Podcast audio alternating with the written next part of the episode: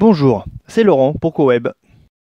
Sans doute, vous avez déjà vécu cette situation où vous ne savez plus qui fait quoi dans un projet. Ou alors, vous ne savez plus quelles prochaines actions sont à mener. Une solution existe. Trello. Alors découvrons ensemble ce bel outil et surtout les fonctions clés dédiées à la collaboration. Trello est un outil accessible gratuitement via un navigateur internet comme Firefox ou Chrome ou via l'application mobile de même nom. Il est facile d'utilisation, gratuit, vous pourrez suivre à plusieurs l'avancement des actions d'un projet, mais vous pourriez aussi utiliser Trello pour organiser des actions à mener chaque jour de la semaine, ou pour vous répartir les courses entre copains avant un week-end, ou planifier et coordonner les différents besoins logistiques d'un événement. Alors les possibilités sont infinies. Pour faire vos premiers pas, nous aborderons ce qu'est la méthode Kanban dont Trello s'inspire, avant de découvrir les notions de clés pour comprendre l'interface, ainsi que les fonctions essentielles pour collaborer.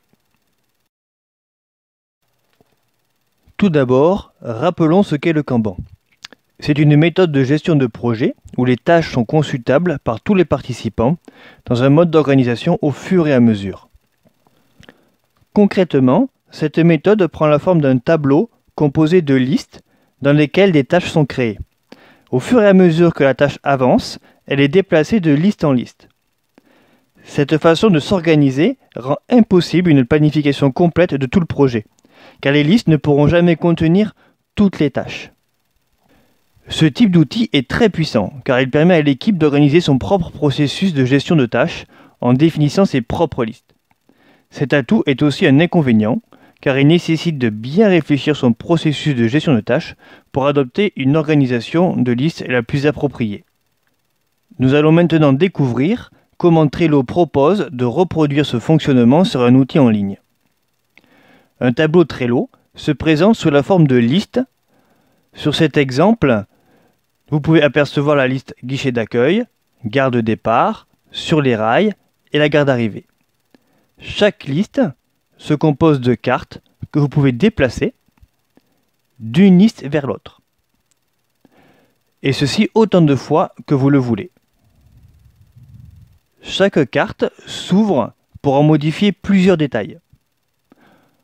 En cliquant sur le titre, vous pouvez le modifier. Une zone est aussi réservée à l'écriture d'une description pour par exemple présenter les objectifs de l'action que la carte représente et des étiquettes permettent de classer les cartes pour, par exemple, mieux repérer à quel sujet se réfère la carte. Nous allons maintenant découvrir les différentes fonctions qui permettent de collaborer à plusieurs sur le tableau.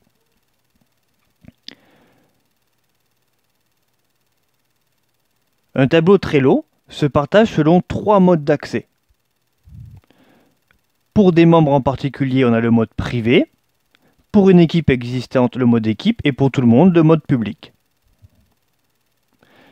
Pour donner accès à des personnes dans le cas d'un tableau privé, vous pouvez les inviter et elles apparaîtront ici. Pour chacune d'elles, vous pouvez modifier les permissions. Sur une carte, un fil de commentaires vous permet de discuter.